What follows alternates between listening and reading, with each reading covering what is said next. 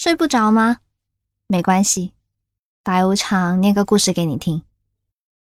张爱玲说过：“于千万人之中遇见你所要遇见的人，于千万年之中，时间的无涯的荒野里，没有早一步，也没有晚一步，刚巧赶上了。那也没有别的话可说，唯有轻轻的问一声：‘哦。’”你也在这里吗？遇见那个对的人，不是一件容易的事。为了努力赶上他的步伐，更是一件难上加难的事情吧。来听下今晚的故事吧。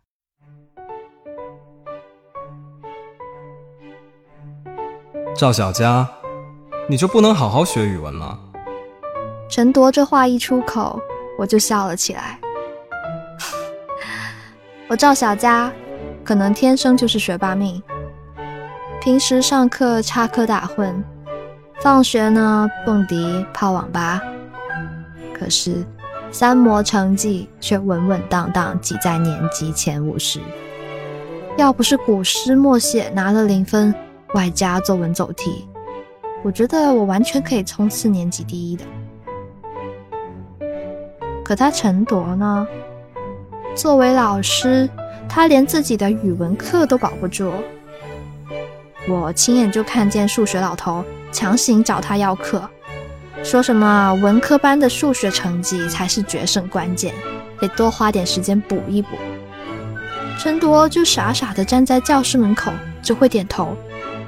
结果那天下午的两节连堂语文课，硬生生被改成了数学随堂考试，所以。我学不好语文，都是陈铎的错。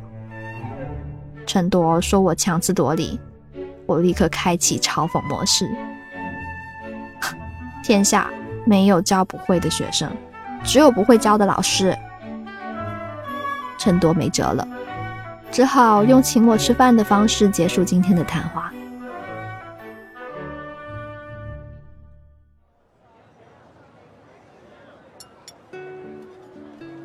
但令我没想到的是，陈铎居然带我到学校附近的一家面店，然后大手一挥，让我随便点。于是我毫不客气地告诉面店的收银大妈，除了咸菜、青菜、榨菜这三样，其他浇头各来一份。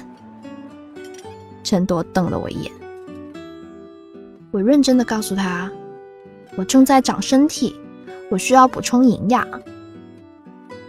陈铎默默点了一下钱包里面的零钱，只给我加了焖肉和大排。人民教师还真是穷啊！哎，特别是教语文的。我这话说的一点都不假。数学老头和英语姐姐每周末都忙得没空接电话，一节课一百块，每个月补课费挣的可比工资多多了。有一次，我问陈铎为什么不补课赚个外快。你稍微改善一下生活嘛。这个文科尖子班的语文老师第一次露出得意又无奈的表情。他说：“我可能只招得到你一个学生，赵小佳。”我不讨厌陈铎，相反，我还挺喜欢他独有的那种认真和执着。唉，好吧，我想我很明白那是一种什么样的感情。我正准备开动的时候，陈铎让我等一下。他去窗口拿了一只小碟，里面装满了嫩黄色的丝状食物。陈铎往里面加了点醋，然后把小碟推到我的面前。我用筷子夹起一点，凑在鼻子面前闻了一下。这是什么？这是嫩姜，吃点姜对身体好。切丝蘸醋还挺好吃的，不怎么辣。我没有动筷子，只是警觉的看着他。陈老师，你是不是想警告我，姜还是老的辣？我要是语文再考不好，你就要对我采取措施哦。我用手在冰冷的桌面上做出切菜的动作。我考砸的样子，估计就是那小碟里面的粗拌姜丝的样子。陈铎笑了一下，说。你想象力这么好，怪不得写作文老写走题。我哈哈干笑了两声，低头吃焖肉。好好背古诗，好好写作文，好好学语文，好好考大学。赵小佳，你还年轻啊，你的未来还有很多种可能。他用筷子夹起了一些姜丝，硬生生压进我碗里面。不听老人言，吃亏在眼前。陈铎，你才比我大几岁，你装什么老人家？我把姜丝夹出去，直接丢在桌面上。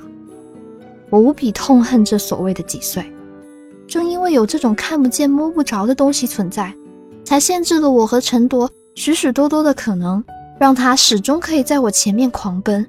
我绞尽脑汁，想方设法去追赶，却依然没办法缩短这几岁的距离。然而，有时候我也想，也正因为有了这段距离，陈铎对我来说才格外有吸引力。陈铎没有继续和我纠结姜丝这个话题，他问我为什么要来学文科，我告诉他，我高兴。语文这么差也敢学文科，不怕被人笑吗？如果你陈铎，我要不是语文这么差，你会注意到我吗？我看着陈铎的眼睛，迫切想从中读出一些什么，然而被我打断说教的陈老师却将目光移开。我知道陈铎明白我的意思，毕竟他是高中语文老师，但他是我的班主任，我还是得给他一个台阶下。于是我接着说：“像我这样的天才，如果语文成绩还那么好的话。”一定会让你们这些老师敬而远之的吧？是啊，陈朵笑了一下，说：“很勉强的样子。”我清了清嗓子，接着说：“嗯，陈老师，要不你这周末给我补补课吧？”他愣了一下，然后说：“好。”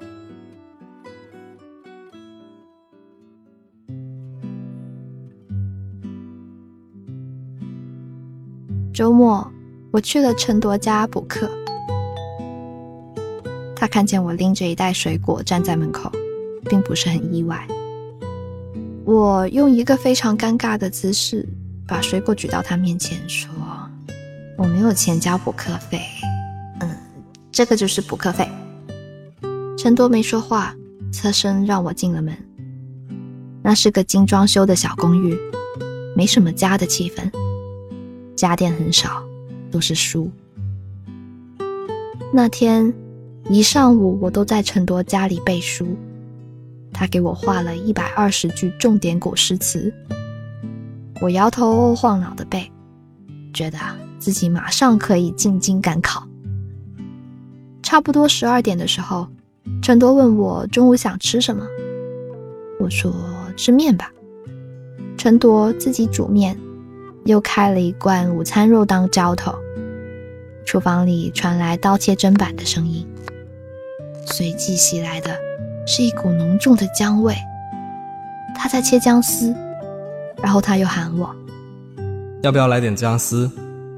我用糖熬醋，保证比面店里的做的还好吃。”我问他：“你怎么就这么执着让我吃姜丝啊？”他又开始说教了。每个人都有自己执着的事情，赵小佳，难道你没有吗？我想，我当然是有的，不然我出现在这里干嘛？我深吸一口气，仿佛在身体里灌满了生姜的气味，然后对着厨房的背影大声说：“陈铎，我听你话，今天吃一回姜丝。”那你能不能也听一次我说的话，和我在一起试试看？陈多沉默了，只有咔嚓咔嚓的切姜丝的声音。过了一会儿，咔嚓咔嚓声也停了下来。陈多，陈多，陈多，我喊了几遍他的名字，最后他转过身。举起自己被鲜血染红的食指对我说：“赵小佳，我切到手指了。”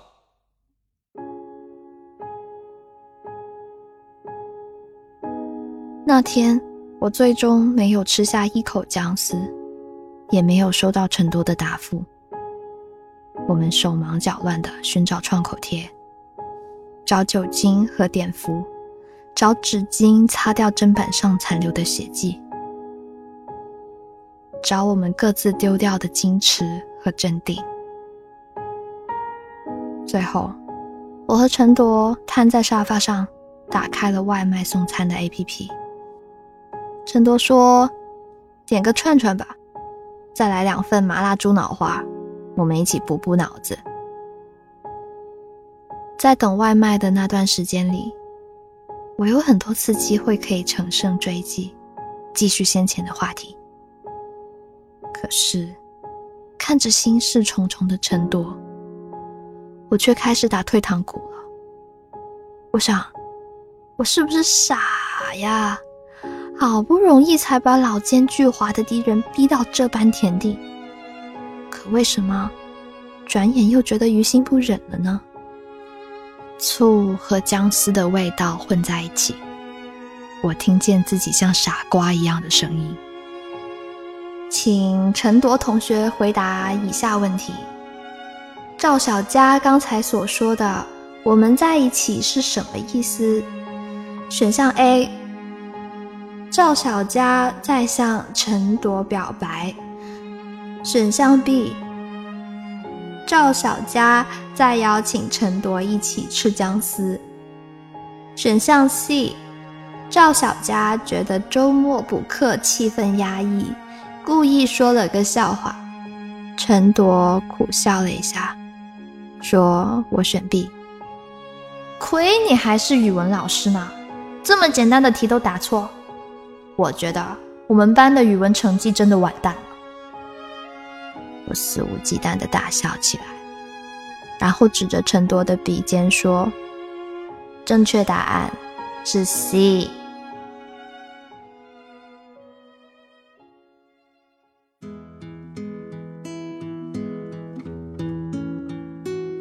在那之后的几个星期里，我一下课就开始背古诗。看高考作文范文，陈铎看我的眼神既惊喜又欣慰，还带着一点点慈祥。总之，那可真是老年人才有的眼神。还有，我开始恭敬地称呼他为陈老师。他很高兴，看上去应该是很高兴的。反正他笑着对我说：“赵小佳。”你早该这么叫我了。高考时我很争气，作文没有走题，古诗词填空只有两句不会，剩下的都在陈铎给我的那一百二十句里面出现过。我顺利考上了一所不错的师范大学。人家问我报什么专业，我说中文。他们嘲笑我，说赵小佳，你能不能有点出息？我当然可以有点出息，于是我选择了英语系，因为我想起陈铎在讲台上对全班说过的一句话，他说：“你们已经不再是小孩子了，凡事要多为以后想想，要对自己的决定负责。”所以，在填志愿的时候，我想了很久，我觉得自己以后绝对不能去当一个语文老师。没办法补课赚钱不说，还要被数学老师抢课上，甚至不敢去喜欢自己的学生，多窝囊啊！我呢，要当一名洋气的英语老师，以后去陈铎在的学校教书，专门抢他的语文课。当我把这个志向告诉陈铎的时候，他笑了起来。赵小佳，你执着的东西。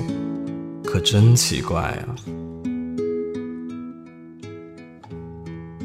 我把新的手机号留给了陈铎，但在那之后，他一直没有找过我。而我给他发的短信，全部都石沉大海，从来没有收到过回复。后来我才在同学的聚会上面得知，陈铎送走了我们这届毕业班后，就离开了那所高中。他换了号码，谁都没有联系上他。有人说是和学生谈恋爱，然后被学校劝退了；又有人说陈老师应该去大城市发展了吧。我没有继续打听陈铎的下落。我想，他应该也有自己执着的东西吧。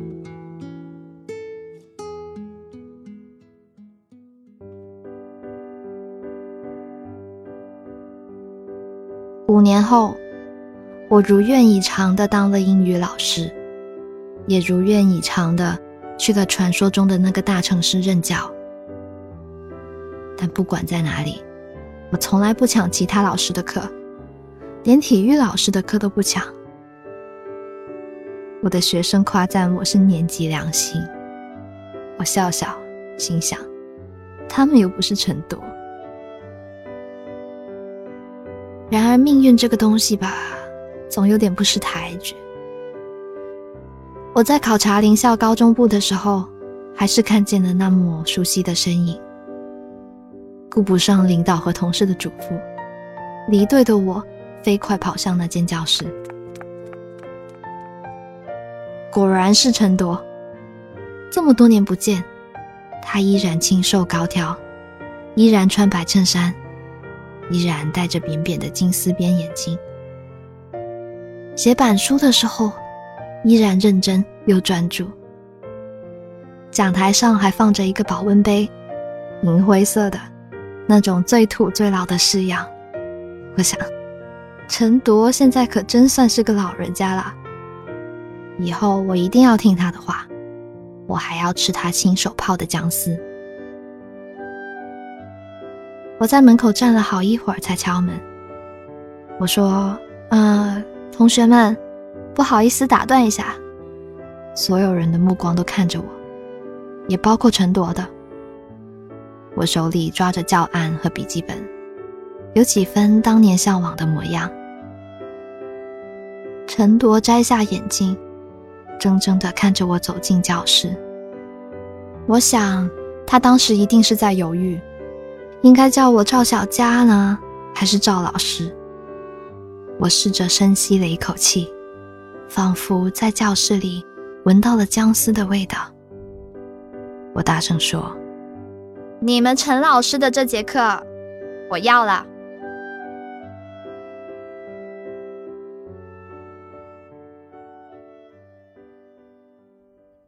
今晚的故事念完啦。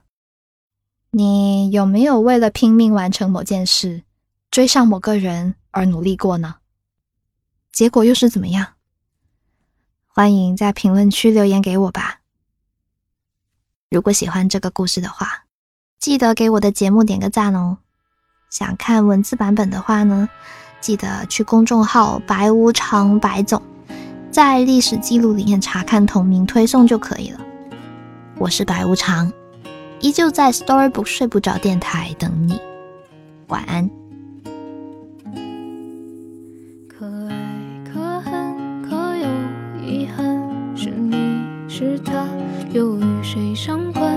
喜喜欢欢，情情满满，是生岁月一去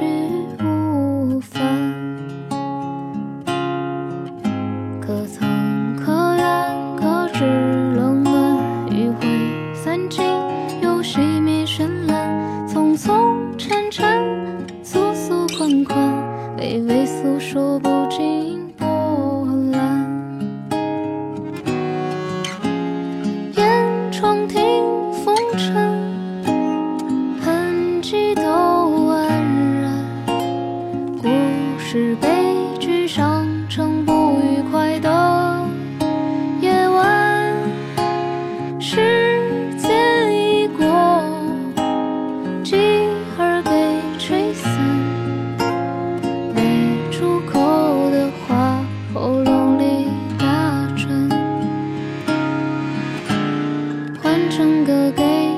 听。